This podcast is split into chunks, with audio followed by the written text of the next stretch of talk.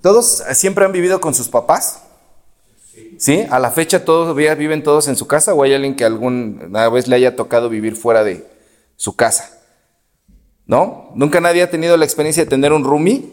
¿De vivir en otro lado? ¿Nadie? Perfecto. Bueno, entonces ya se acabó el mensaje. Hasta aquí llegó. No. bueno, es que eh, yo les voy a contar cuando yo me fui a vivir a otro lado lejos de, de mi, de mi casa, ¿no? Cuando te vas a vivir lejos de casa, pasan cosas eh, pues sorprendentes.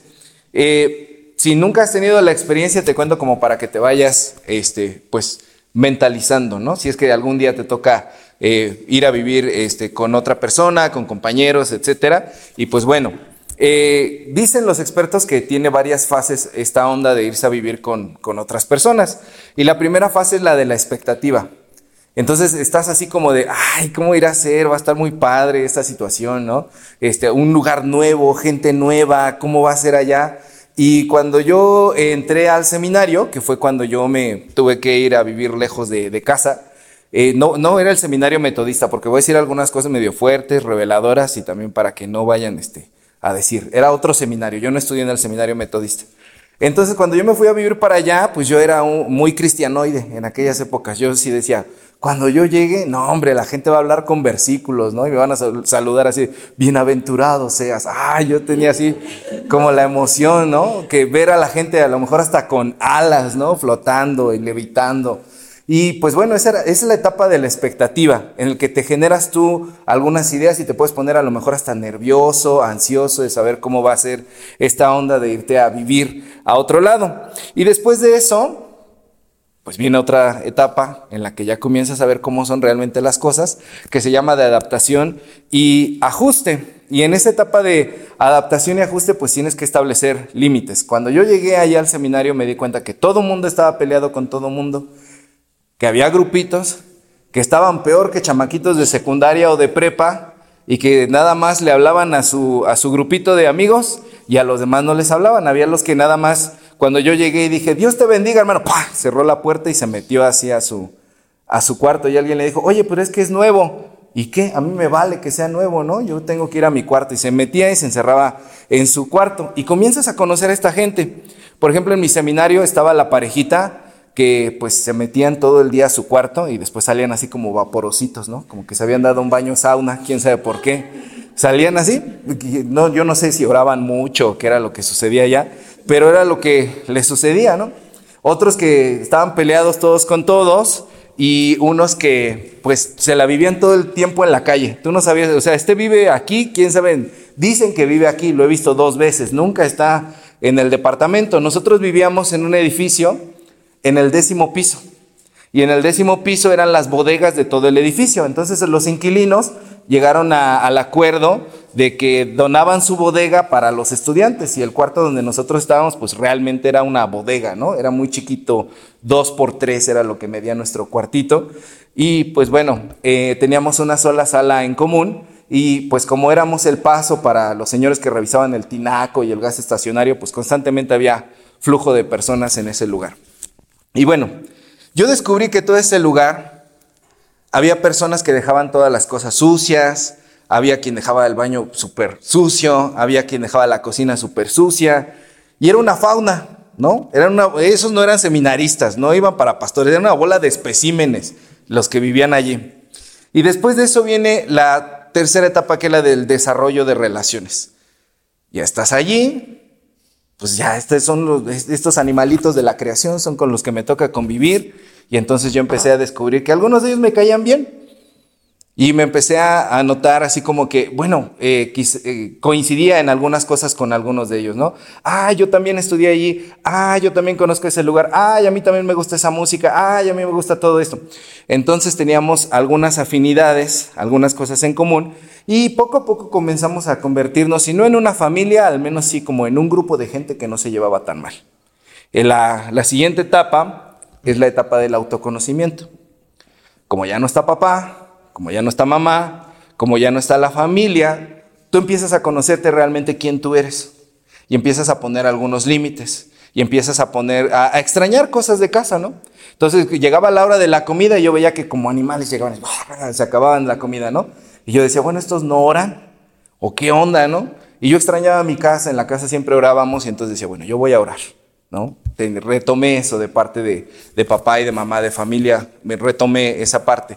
Pero había otras cuestiones que yo nunca había hecho, como ir a ciertos lugares, que nos encantaba ir a caminar por las noches, a recorrer. Éramos estudiambres, éramos pobres, no teníamos para poder entrar a esos lugares, pero nos encantaba ir a babosear por allá. Entonces las noches íbamos a babosear. Y decía, ah, esto está padre, esto en mi rancho yo no lo haría porque sales y ahí te asaltan en la esquina, ¿no? Pero aquí sí se puede hacer. Entonces descubrí que había cosas que me gustaban y otras cosas que yo decía, no, como que para esos rumos donde van ellos no voy. Empecé a desarrollar esa autonomía. Después de esa etapa, viene la etapa del aprendizaje y las habilidades. Allí en el seminario pusimos un horario. Fulanito le toca lavar el baño tal día, le toca eh, lavar la cocina tal día, le toca esto, le toca lavar esto y a fulanito le toca cocinar tal día. Entonces llegó el día que a mí me tocaba cocinar y yo estaba súper contento, ahora sí. Y cuando llegué a la cocina descubrí algo. Yo no sabía cocinar. Nunca en la vida había cocinado. Mi papá y mi mamá siempre fueron muy sobreprotectores, entonces yo nunca había cocinado. Y no supe ni qué hice ese día, pero creo que enfermé del estómago a todo mundo, ¿no? Porque pues, pues no sabía cocinar. Y descubrí otra cosa aún peor. La cosa que descubrí es que yo era un inepto para las cuestiones de la casa, porque nunca había hecho la mayoría de las cosas solo. Entonces hubo días en los que inundé todo el piso, el piso 10 por no saber usar la lavadora, provoqué algunos accidentes, descompuse aparatos, provoqué cuestiones así que que yo no sabía. Tuve que desarrollar habilidades, tuve que aprender a valerme por mí mismo, tuve que aprender a, descubrir cosas que nunca aprendí a hacer. Una etapa más, cuando te vas a vivir a otro lado y, empiezas a conocer gente y convives con, con alguien, es la etapa de la resolución de conflictos. Resulta que pasamos noches enteras, pero noches enteras, discutiendo. Como todo el mundo estaba peleado, nos sentábamos en la sala a arreglar y yo dije, no, no, no, a ver, esto no puede seguir así.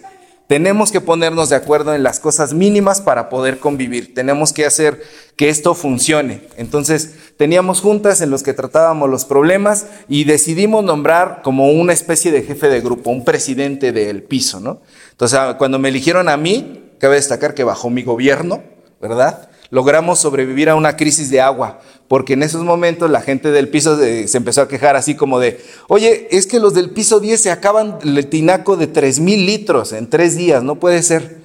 Nos redujeron el agua a mucho menos de la mitad y aún así logramos salir adelante. Voten por mí, por favor. Logramos sobrevivir a las crisis. Y por último, la última etapa es la etapa del entorno de apoyo. Descubres que estas personas, así de raras como son, pueden convertirse en tu familia, en tus verdaderos amigos. No solamente convivíamos de manera superficial, sino que pasábamos la noche platicando, algunos de ellos eran mis consejeros, algunos de ellos eran mis confesores, me hacían ver las cosas como yo no las había visto y verdaderamente se convirtieron en mi familia y varios de ellos son de los mejores amigos que hasta el día de hoy tengo. ¿Y qué te quiero decir con todo esto? Bueno, nada más me quería desahogar, ¿no? No tenía dónde decirlo. Resulta que cuando Grecia me invitó, me dijo, el tema es cómo vivir con Dios todo el año. dije, ah, ¿no querrás otra cosa, Grecia? ¿Cómo vivir con Dios todo el año? Me llamó mucho la atención la pregunta y me llamó mucho la atención el pasaje que eligió, 2 de Pedro 3, del 11 al 13, que fue lo que, lo que leímos, porque ahí en 2 de Pedro 3, del 11 al 13, el apóstol Pedro dice, nosotros esperamos con entusiasmo que venga el reino de Dios. Y mientras esperan estas cosas, hagan todo lo posible para que se vea que ustedes llevan una vida pacífica que es pura e intachable a los ojos de Dios. Entonces lo que está diciendo Pedro es, nosotros esperamos un día ir a vivir eternamente con Dios.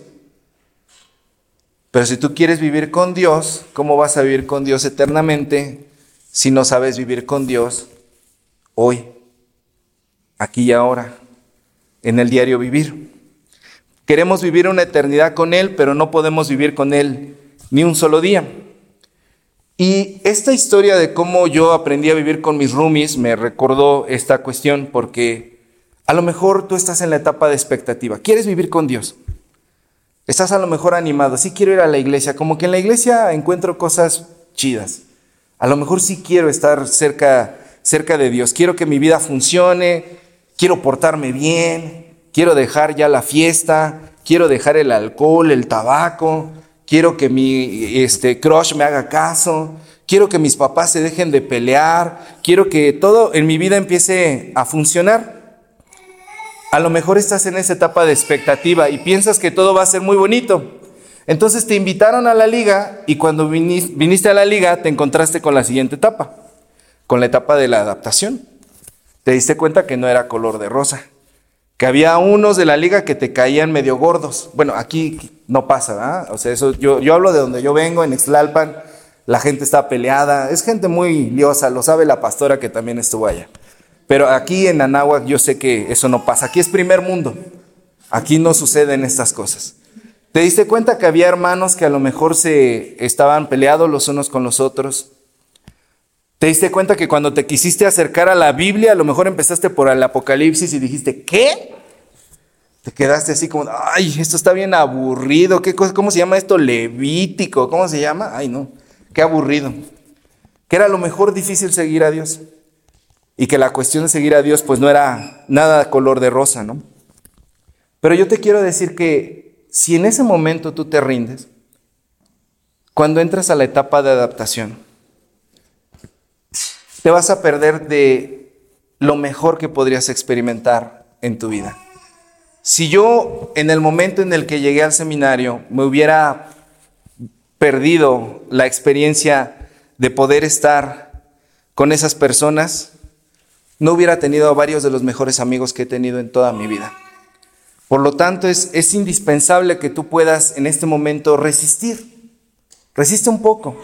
Esta etapa de adaptación que tú estás eh, viviendo, si tú lo resistes un poco, de repente vas a empezar a ver que no todo es tan malo, que no todo es tan aburrido y que no todo es tan difícil. Y entonces vas a empezar a, a darte cuenta de que, ah, mira, leer la Biblia no está tan mal no es tan aburrido. El otro día encontré un verso que compartí en mis redes sociales. El otro día se echaron una rolita bien chida y dije, ah, ese es un temazo. Ese me encantó, es mi canción más personal. De verdad, ese sí, yo cuando escucho la de alabaré, no sabes, me pongo loco con la de alabaré, alabaré, alabaré a mi Señor. Uf, ¿no? Ese es mi, mi tema preferido, ¿no? Vas a descubrir que de repente Dios te da cosas lindas que de repente en Dios puedes tener experiencias muy lindas y que un día que a lo mejor andabas muy triste, encontraste una palabra que te ayudó, encontraste un abrazo que te ayudó. Y si tú sigues resistiendo, vas a encontrar tu autonomía y tu propia identidad, vas a descubrir que Dios te va a recordar quién eres tú realmente. Que cuando esa chica te deje, cuando ese chico te deje, y te diga que no vales la pena, o que te diga que, el otro día me dijeron un pretexto bien bueno, una chica me lo contó, es que la persona me dijo que este, a él le gustan las personas reales y yo soy demasiado perfecta. Ay, no, no, muy bien, no, denle, un Oscar a ese muchacho, ¿no? De verdad, eh, por favor no apliquen esas cosas, se oyen mal. Cuando te rechacen, cuando tus propios papás o en tu familia haya pleitos fuertes y te digan que tú no fuiste planeado. Cuando de repente te enfrentes a las calificaciones y de repente veas una calificación que es reprobatoria y el número que hasta el profesor puso con rojo fuerte para que tú lo vieras, te está diciendo tú no vales más que 4.5. Cuando, sí, amén hermano, está bien. Cuando te encuentres con eso, Dios te va a recordar tu verdadera identidad.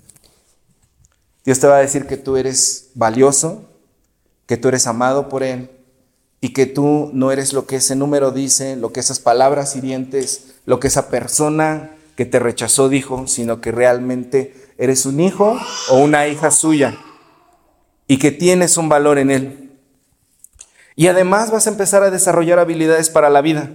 Estar en la iglesia, estar en la liga, te permite algo que los demás chicos no tienen. Tienes un espacio en el cual puedes pasar de vez en cuando enfrente y puedes hablar y aprendes a quitarte los nervios, aprendes a quitarte el miedo, aprendes a desarrollarte, aprendes a sociabilizar con los demás, tienes liderazgo, capacidad de organización, capacidad de planeación, que cuando vayas al mundo laboral, eso hace toda la diferencia.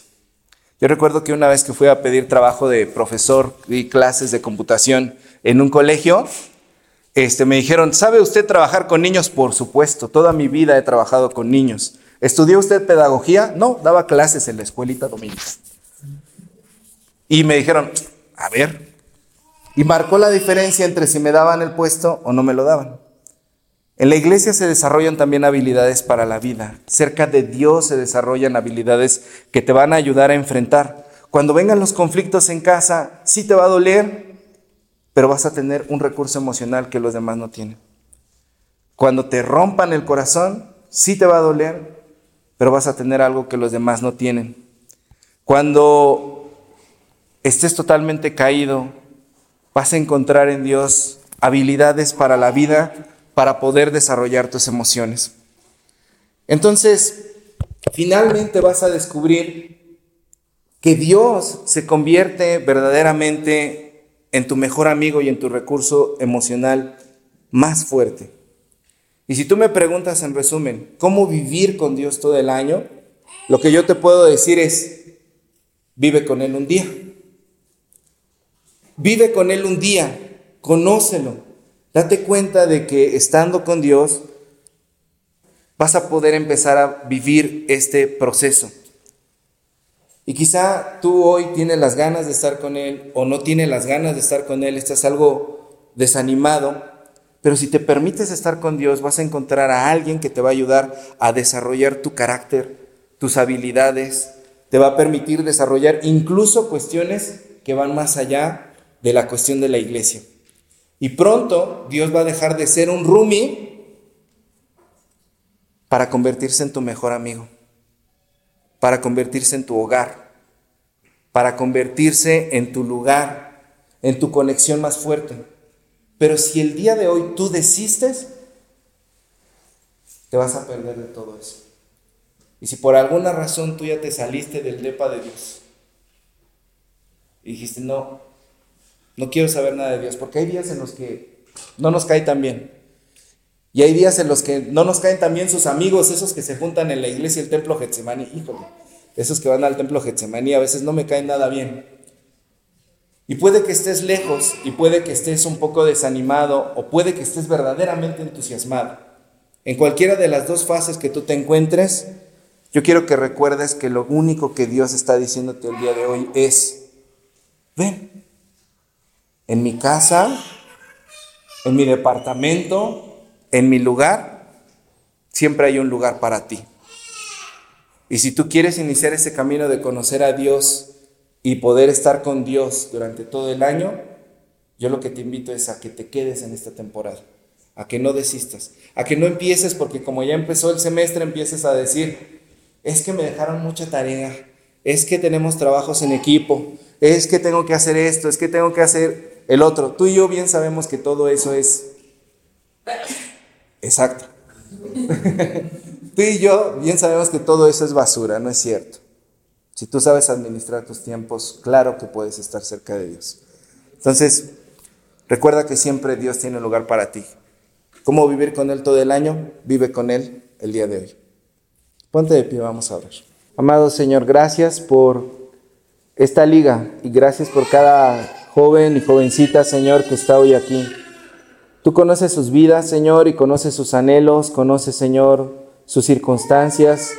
Sabes, Señor, lo que ha movido su corazón, su entorno familiar, y sabes sus luchas, Señor, sus batallas en la cuestión emocional, Señor, en la cuestión escolar, en la cuestión sentimental, Padre. Tú conoces por la etapa en la que cada uno de ellos está atravesando y yo simplemente te ruego, Padre, que ellos puedan realmente perseverar y que no se aparten de ti, Señor. Que puedan hacer eh, contacto, Señor, contigo por medio de permanecer en tu iglesia y sea que vayan de aquí para allá o donde quiera que esté su corazón o su presencia misma, tú los ampares, Señor, y les permitas tener de tu mano la fortaleza para no desistir Ayúdalos, Señor, que así como no se rinden en sus estudios, que así como no se rinden en la vida diaria, el día de hoy también puedan tener la fuerza para poder seguir adelante en ti, Señor.